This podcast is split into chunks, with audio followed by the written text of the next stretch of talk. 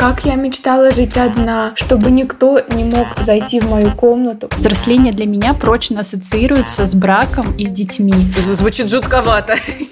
Я в детстве мечтала повзрослеть, но просто потому, что я думала, что я буду классной и взрослой. Мне кажется, я до сих пор не до конца повзрослела, потому что у меня вообще есть ощущение, что невозможно повзрослеть прям до конца. Всем привет! Это подкаст «Женщины и все», который делает команда издания «Горящая изба». Мы рассказываем про все, что может быть интересно женщинам, и делаем подкаст, в котором обсуждаем самые разные темы, от выгорания до кукол Барби. Я Лера Чебедько, авторка «Горящей избы», а вместе со мной главный редактор Таня Никитина. Всем привет! И редактор «Роста» Полина Накрайникова. Привет-привет! Вот знаете, у меня есть несколько триггерных фраз, которые очень сильно меня раздражают. А именно это фразы, когда ты наконец повзрослеешь и ведешь себя как ребенок. Поэтому я решила, что сегодня мы должны поговорить о теме взросления, о том, что мы сами подразумеваем под этим словом и боимся ли мы взрослеть или нет.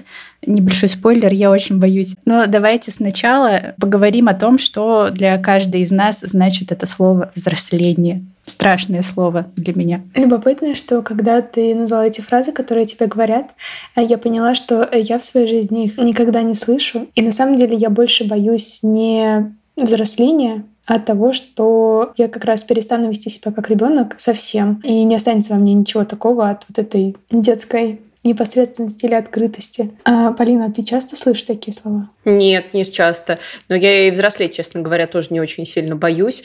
Для меня взросление – это, с одной стороны, свобода, потому что маленький ребенок не свободен. У маленького ребенка всегда есть вокруг кто-то, кто за ним следит, кто-то, кто принимает за него решения. А взрослый человек – это человек более свободный, который может жить э, более комфортной жизнью. Но вместе со свободой взросление для меня – это еще и ответственность. Поэтому а, тут всегда надо понимать, что если у тебя есть свобода, ты еще и должен этой свободой грамотно распоряжаться, например, не посягать на свободу других, отвечать за свои поступки и так далее и тому подобное. Вот видите, как я хорошо подготовилась. А мне, кстати, наоборот, почему-то кажется, как будто бы во взрослении меньше свободы, чем в детстве.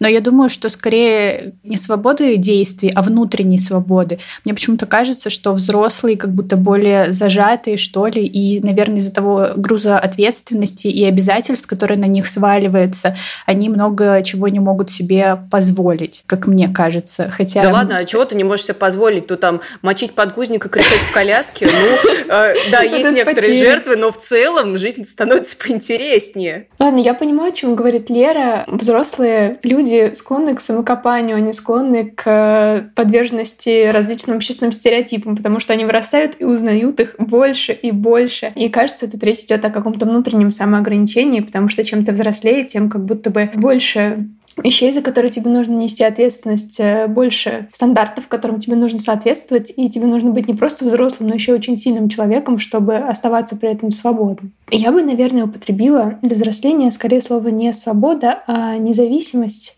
э, и умение отделить себя от э, других. То есть, к примеру, для ребенка, естественно, обижаться на родителей очень глубоко переживать, если они в чем-то не согласны. Например, э, если происходит какая-то несправедливость, если их ругают, если родители думают как-то иначе и принимают какое-то другое решение. Потому что дети воспринимают это на свой счет, потому что в их мире все про них. Вот. А мне кажется, человек становится взрослым, например, в тот момент, когда он может осознать, где заканчивается там его желание, его мир, и начинается другой человек. И вот как раз про это и говорится в том числе в теме сепарации от родителей. То есть, когда ты способен принять, что твои родители — это другие люди, они не думают, как ты, и, скорее всего, никогда не будут.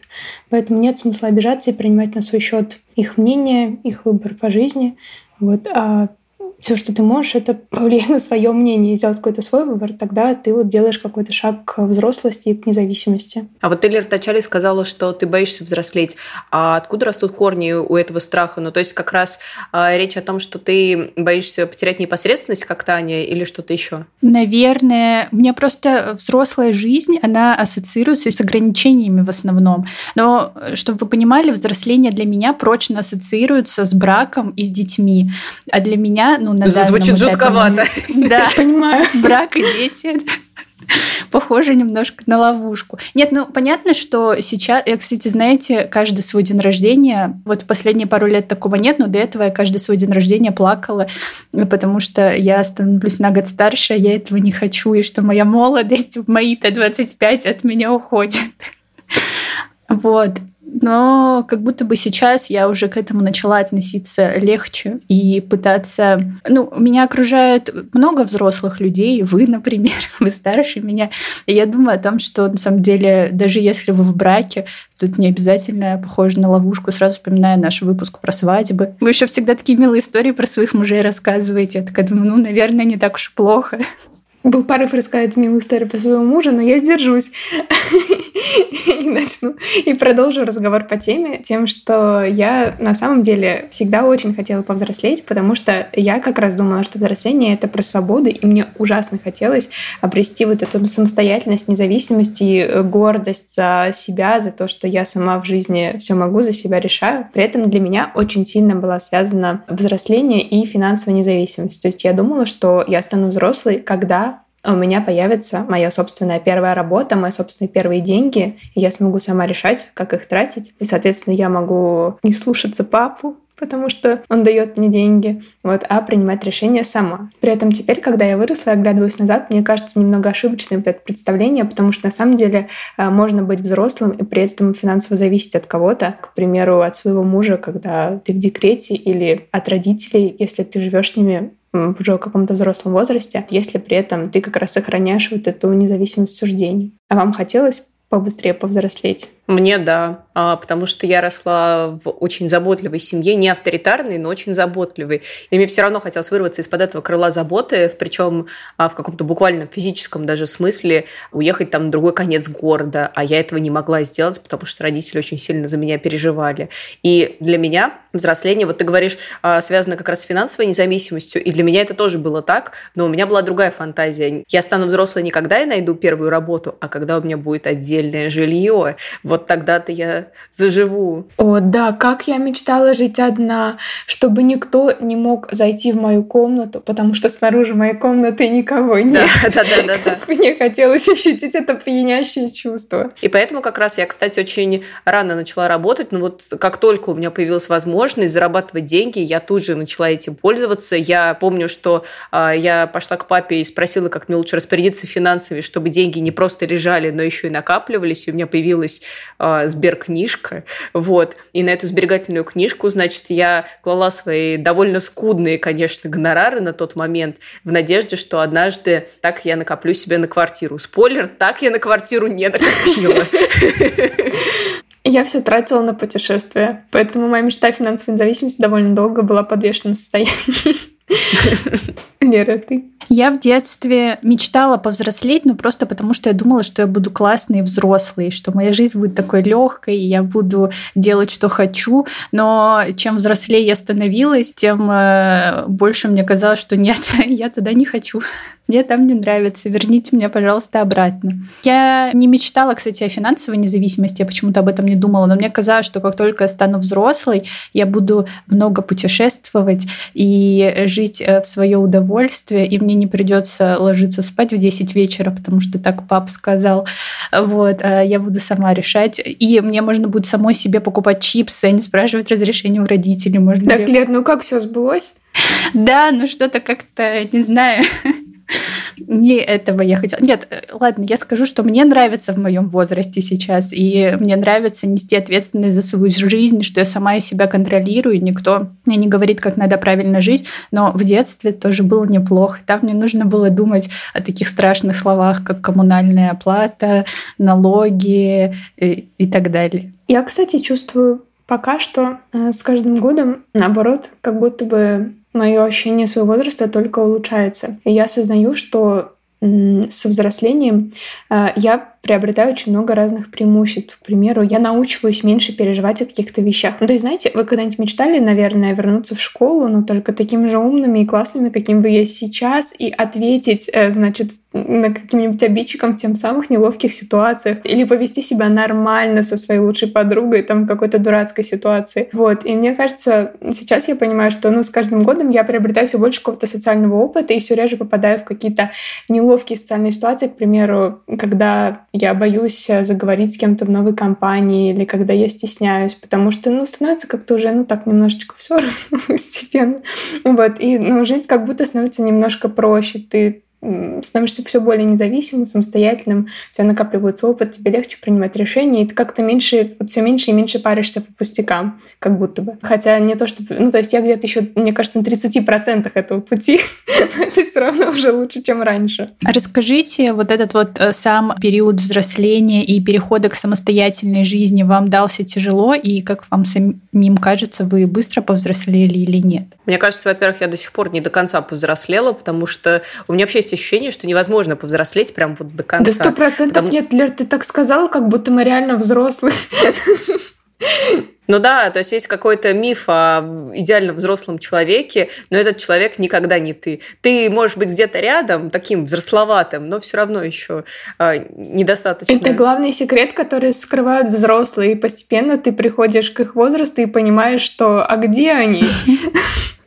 В общем, да, как будто взрослых нет. Более того, когда ты вырастаешь, ты осознаешь, что твои родители тоже не всегда ведут себя как взрослые. Уж если даже твои родители не всегда взрослые, то, то кто тогда? Кто вот эти именно? взрослые, которые заведуют этим миром? Непонятно. Если говорить о самостоятельной жизни, то мне вот этот период дался не так просто. В первую очередь, потому что в моей жизни появились бытовые дела. Я всегда жила в семье, где все бытовые вопросы решали родители, и при том, что даже когда я начала работать, у меня там появились какие-то свои финансы, и я сама распределяла там как-то свой бюджет, я всегда сосредоточивалась на работе, хобби, и я не думала, что после работы и хобби надо еще прийти домой, вымыть полы, приготовить что-нибудь поесть, потому что еда не возникает в холодильнике. Нет, но ну, у меня были такие предположения. Но, в общем, когда я столкнулась с этим на практике, мне было очень непросто. К тому же, мое первое отдельное жилье, моя мечта, к которой я так долго стремилась, находилась на другом конце города.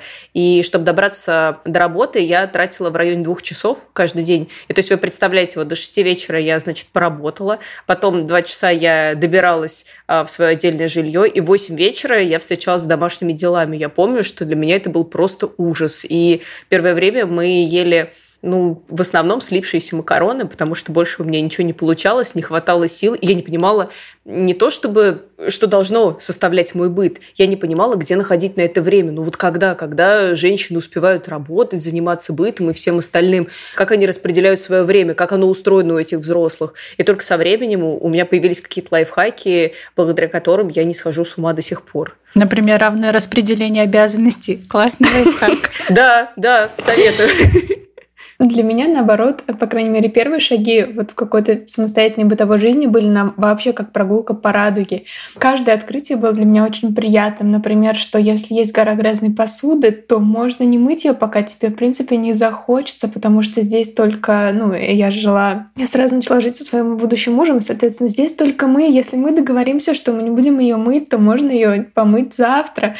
Вот, и всякие такие вещи, ну, то есть, что можно выбирать продукты нерационально, можно внезапно потратить, ну, как первая зарплата у нас никогда не задерживалась, в общем, что можно потратить все на какую-то э, ерунду. Ну, короче, меня очень опьяняло вот это чувство и радовало какой-то абсолютной свободы, что ты можешь построить быт абсолютно так, как тебе нравится, и если ты даже в этом ошибешься, то никто об этом не узнает, кроме тебя, и ничего страшного, и в следующий раз просто сделаешь по-другому, и никто тебя не осудит, и ничего тебе не скажет. И я очень долго радовалась, вот, но потом э, я обнаружила, что когда ты взрослый и самостоятельно нужно тратить свои деньги на всякие ужасно скучные вещи, например, на матрас или унитаз. Я не могла себе представить, что плоды моей классной э, новой работы э, будут потрачены такие прозаические и совершенно неинтересные вещи, которые еще нужно выбирать э, два месяца, тратить на это много сил. Я думала, что унитазы и матрасы как бы существуют сами по себе в моей жизни. Это вот правда было первое, что меня прям ударило. Я такая, ну, в смысле?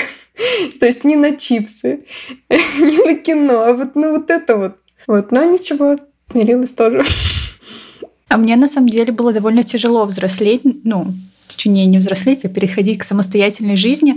Но я э, начинаю отчитывать ее начало вот с того момента, как я поступила в университет и уехала в другой город. И мне кажется, что вот тот год, первый в Томске, я прям, правда, повзрослела очень сильно. Во-первых, я была максимально не приспособлена к быту. Я научилась э, готовить, убираться и так далее. Но мне кажется, больше всего я в моральном плане повзрослела, потому что мне было очень тяжело. Я поняла, что мне не нравится ни Томск, ни факультет журналистики, ни вообще журналистика журналистика сама по себе, и я не хочу всем этим заниматься. И зачем я вообще сюда приехала? И мне кажется, что первый год я только и делала, что плакала, но я не могла пожаловаться маме, потому что мне казалось, что меня все отговаривали, и кучу раз были разговоры на тему, можешь останешься учиться в Новосибирске, или, может, выберешь другой факультет, а я так упорно боролась за то, чтобы учиться на журфаке ТГУ. И в итоге сейчас позвоню и скажу, что мне тут плохо, заберите меня домой. И я думала о том, что это мое само самостоятельное решение, я должна нести за него ответственность. А потом я подумала о том, что, наверное, этот путь проходят все, кто уезжает из родительского дома. И лучше я пройду его сейчас в 18 лет, чем потом в 25, потому что в мои нежные 18 я это смогу пережить легче, чем во взрослые 25. Как будто бы, когда я это осознала, я поняла, что я взрослая и самостоятельная личность. Пусть даже немножко до сих пор зависима финансово от родителей, но все равно взрослая и самостоятельная. Давайте поговорим а, еще о том, какие плюсы для себя вы видите в том, чтобы быть взрослыми, и какие минусы. Ну, плюс это то, что ты сам отвечаешь за свою жизнь и несешь за нее ответственность. И в целом ты можешь. И это же и минус.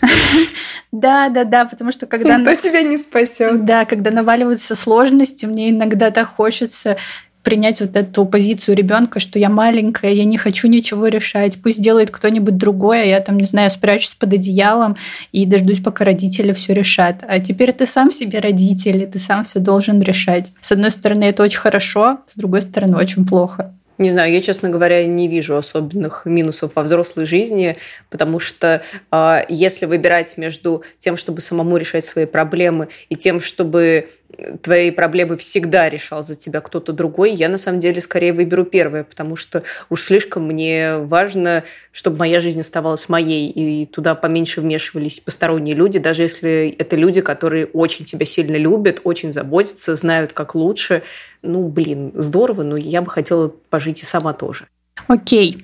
Ну вот э, давайте вернемся к фразам, которые я говорила в подводке. Фраза, которая меня больше всего бесит и которую я слышу чаще всего, но от своих ровесников, что странно, а не от моих э, там взрослых, которые меня окружают. Ведешь себя как ребенок. Что вы про нее думаете и вообще, что для вас значит вести себя как ребенок, всегда ли это плохо? Лично для меня нет, потому что я вам объясню, в каких ситуациях мне говорят, что, во-первых, мне говорят, что я одеваюсь как ребенок, и что в моем возрасте нужно уже одеваться как бы по-другому. Это никогда не плохо. Мы тут такой не осуждаем. Во-вторых, э, что все мои увлечения, они тоже больше детские, что взрослые увлекаются не тем же, что и я. И иногда, что не знаю, возможно, что я такой сама по себе милый человек, как сама себя не похвалишь, никто не похвалит. Ну, в общем, и все это воспринимают, что я как, как маленькая. Мне вообще не очень нравятся вот такие вот фразы в стиле «что за детство, ты как ребенок», потому что, на мой взгляд, они очень иджистские и все время показывают, что дети не самостоятельные, дети глупые, дети много чего не могут. Ну, и это формирует какое-то в том числе стереотипное отношение. А все такие стереотипы, на мой взгляд, чаще работают в минус, чем в плюс. Вот. При этом я иногда замечаю, что я сама такое могу употребить в чей-нибудь адрес, а, чаще всего в контексте «Ой, какой не самостоятельный человек». То есть меня, как правило, не сильно смущают какие-то увлечения. Для меня как раз кажется абсолютно нормальным, когда какой-нибудь 40-летний а, мужчина увлекается My Little Pony. Я не вижу здесь ничего такого... Это очень мило. Шокирующего, да. Ну, увлекается и увлекается. Более того, мне кажется, что это как раз логично, что это взрослый человек, который капец как э, устает там на работе и нашел себе хорошую отдушину. Почему бы и нет? Вот тут у меня все складывается. А вот когда человек не отвечает за свои поступки, не может э, прийти в то время, в которое мы договорились, не может э, сдержать свое обещание, то вот тут э, иногда я себя отлавливаю на фразах как в детстве себя ведешь, э, что за детство, почему ты такой вот как маленький. Но стараюсь не использовать это и называть вещи своими именами, потому что безответственные, это значит безответственные, а не маленький. Согласна. Я, например, в детстве была очень э, ответственным ребенком и всегда приходила вовремя, допустим. Молодец, Лер. Я думаю, что фразу ведешь себя как ребенок, например, я могу употребить э, в контексте, пожалуй, э, если я замечаю, что человек э, обижается на что-то нерациональное, то, что например, его даже не касается, он принимает это на свой счет. Для меня это вот такой э, признак э, детского эгоцентризма. При этом, мне кажется, это скорее воображаемая ситуация, потому что в реальности, мне кажется, не приходится ее употреблять. А таким признаком детского поведения, которое мне скорее нравится, является любопытство. К примеру, я часто э, замечаю это за своим мужем. Когда мы куда-нибудь идем, он очень часто обращает внимание на всякие неожиданные вещи и начинает задавать такие вопросы, как как ты думаешь, откуда вот эти зарубки на деревьях? Кто их тут поставил? Как это произошло? Может, тут какая-то история? Давай посмотрим на них. Вот, и в такие моменты э, часто моя первая мысль такая, какие зарубки? нужно купить продукты или что-нибудь такое. А потом я думаю, ну что, какой же я рациональный взрослый человек. Фу, таким быть. Э, вот, и смотрю на зарубки. Но давайте не будем забывать, что можно, как дети, радоваться или удивляться каким-то мелочам, почемучкать а можно быть инфантильным человеком. И вот инфантилизм — это уже проблема. Причем это не мы так сказали, а это официальный медицинский термин. Он обозначает, что какие-то органы или функции у взрослой особи не развиты и остались в детской форме. В психологии под этим подразумевается хроническое состояние, в котором полноценно развитый взрослый человек отказывается пользоваться своими зрелыми функциями и предпочитает оставаться ребенком по жизни. И чтобы определить, насколько человек инфантилен, у психологов психологов даже есть так называемая инфантильная триада, к которой относятся эгоцентризм, паразитизм и нарциссизм. Эгоцентризм — это неумение или нежелание рассматривать другие точки зрения, кроме собственных. Паразитизм — это склонность требовательно пользоваться окружающими для удовлетворения своих личных потребностей. И, наконец, нарциссизм — это непоколебимая вера в собственной исключительности и особые права, и что вы чувствуете свое безусловное превосходство над остальными. И вот когда мы сейчас, я перечислила все эти три пункта, давайте проведем тест на инфантильного человека. Что-нибудь из этого актуально для вас? Ну, мне кажется, время от времени разные пункты из этого списка актуальны для многих людей, а тот, кто скажет, что у него никогда не было ничего такого, немножечко приврет.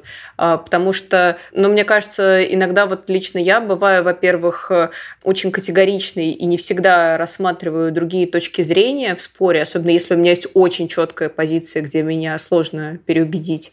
А еще мне немного отозвался э, тезис про нарциссизм, потому что, ну, иногда у меня бывает, когда мне кажется, что, ну, объективно, ну, лучше никто не мог придумать. Но не могу сказать, что все эти качества существуют со мной постоянно. Ну, то есть такое бывает, но потом ты постоянно скатываешься в чувство неуверенности или просто принимаешь точку зрения другого человека. Неужели получается, исходя из этого, что взрослый человек – это тот, кто все время сомневается, ну, то есть э, сомневается в своей точке зрения и готов принять чужую точку зрения, сомневается в том, что там он исключительный как человек. Ну, ведь те же люди исключительные с одной стороны, а с другой стороны, может быть, и нет. Мне кажется, не сомневается, а допускает, что помимо его точки зрения может существовать другая. Это не значит, что твоя точка зрения неправильная, а у другого человека правильная. Это значит, что просто есть несколько разных точек зрения, и вот, и ты это признаешь. Я согласна с Полиной, что у каждого из нас, у каждой из нас наверняка проявляется и эгоцентризм, и нарциссизм, и паразитизм. Но мне кажется, что как раз-таки взрослого человека отличает то, что он может это вовремя как бы выявить и проработать, ну, отследить, прорефлексировать, что да, вот тут вот зря я так настаивал на своем, привел все к спору, а можно было бы мягко разрешить. Вот. А мне кажется, что инфантильные люди, они вот будут до талого спорить.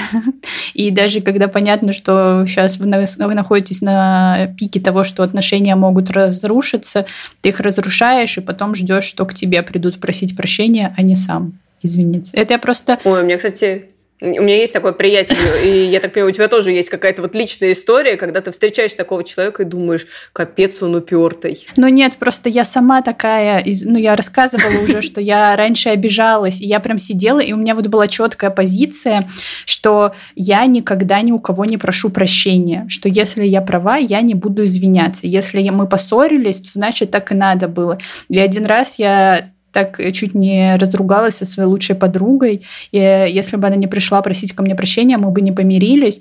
И с тех пор я, конечно, так не делаю. И я хочу сказать, что все это было лет пять назад. И сейчас я очень хороший человек. Я э, пресекаю споры на корню. Я не инфантильная, я взрослый человек с детской непосредственностью.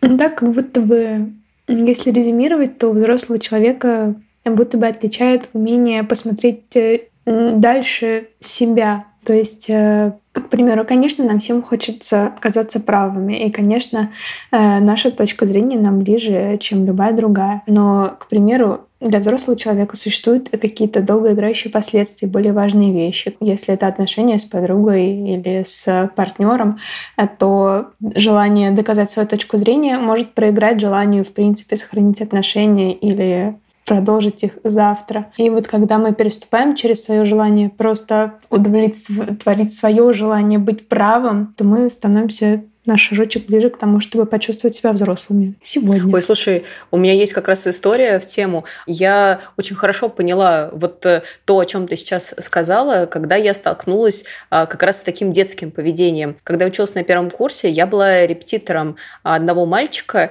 по русскому языку и математике. У него была сложная ситуация, он был очень умненьким, но очень капризным и ленивым, и из-за этого, из-за того, что у него был сложный характер, его отказывались брать во второй класс Вот, и поэтому мы занимались с ним там таблицу умножения, какие-то там а, штуки читали. И мы занимались с ним все лето, у нас сложились довольно приятельские отношения, потому что ребенок был, конечно, с характером, он привык всегда получать все, что ему хочется, всегда быть правым, всегда быть самым лучшим, потому что он э, рос в семье, где его, ну, безусловно, любили, и с одной стороны, это кажется классным, с другой стороны, ну вот в его случае ему прям не хватало каких-то вот рамок и ограничений, и когда у нас должно было состояться последнее занятие, так как лето заканчивалось, впереди маячил тот самый второй класс, куда его все-таки решили взять. Я подумала, что будет здорово, если мы расстанемся с ним на такой приятной ноте, не будем заниматься скучными уроками, как обычно, а сыграем в игру. Это была настольная игра, я сама ее нарисовала, и я думала, что будет здорово, что мы поиграем. А там были довольно простые задания, я знала, что он с ними точно справится, и он как раз выиграет, и будет так весело, и так прикольно.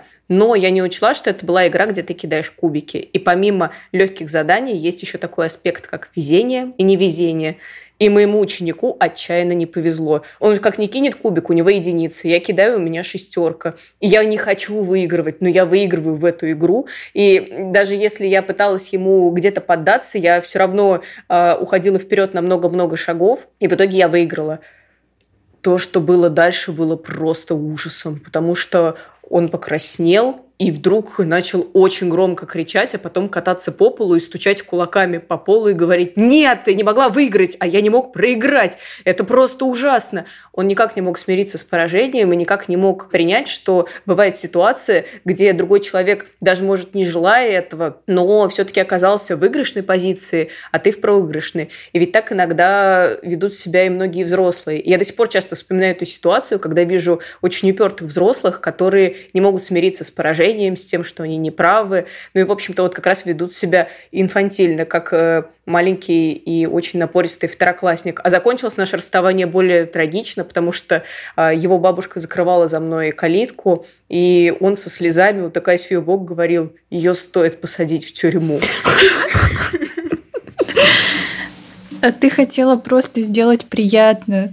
Наверное, мне, я тебя сочувствую, Полина. Я представляю, как ты радовалась, что ты устроила классный урок. А как ты рисовала эту игру с надеждой и предвкушением. Да, но история закончилась печально. Ну вот, э, подводя итог нашей беседы, я хочу сказать, что э, на самом деле это можно быть и взрослым, и ребенком одновременно, но главное э, просто отслеживать вот такие моменты за собой, проявление инфантильности, а так быть взрослым круто, не страшно, и взрослые люди могут, не знаю, летом купаться в фонтане, зимой кататься на санках, носить рюкзачки с My Little Pony и при этом нести ответственность там за свою жизнь и за чужую, если у них есть дети, и быть самостоятельными. Да, я кажется, это довольно классно.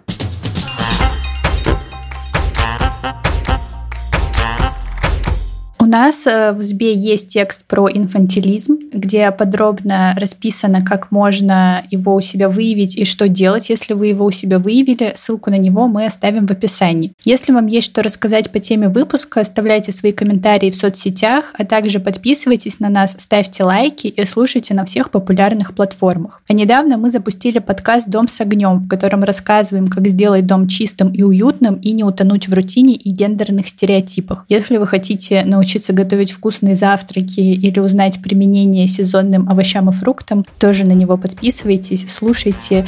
Всем пока. Пока-пока. Всем пока. Уже второй подкаст подряд, когда Лера заканчивает говорить про дом с огнем, у меня такое ощущение, что она такая, ну уже все, я больше не могу. Подписывайтесь. Или вам секир башка.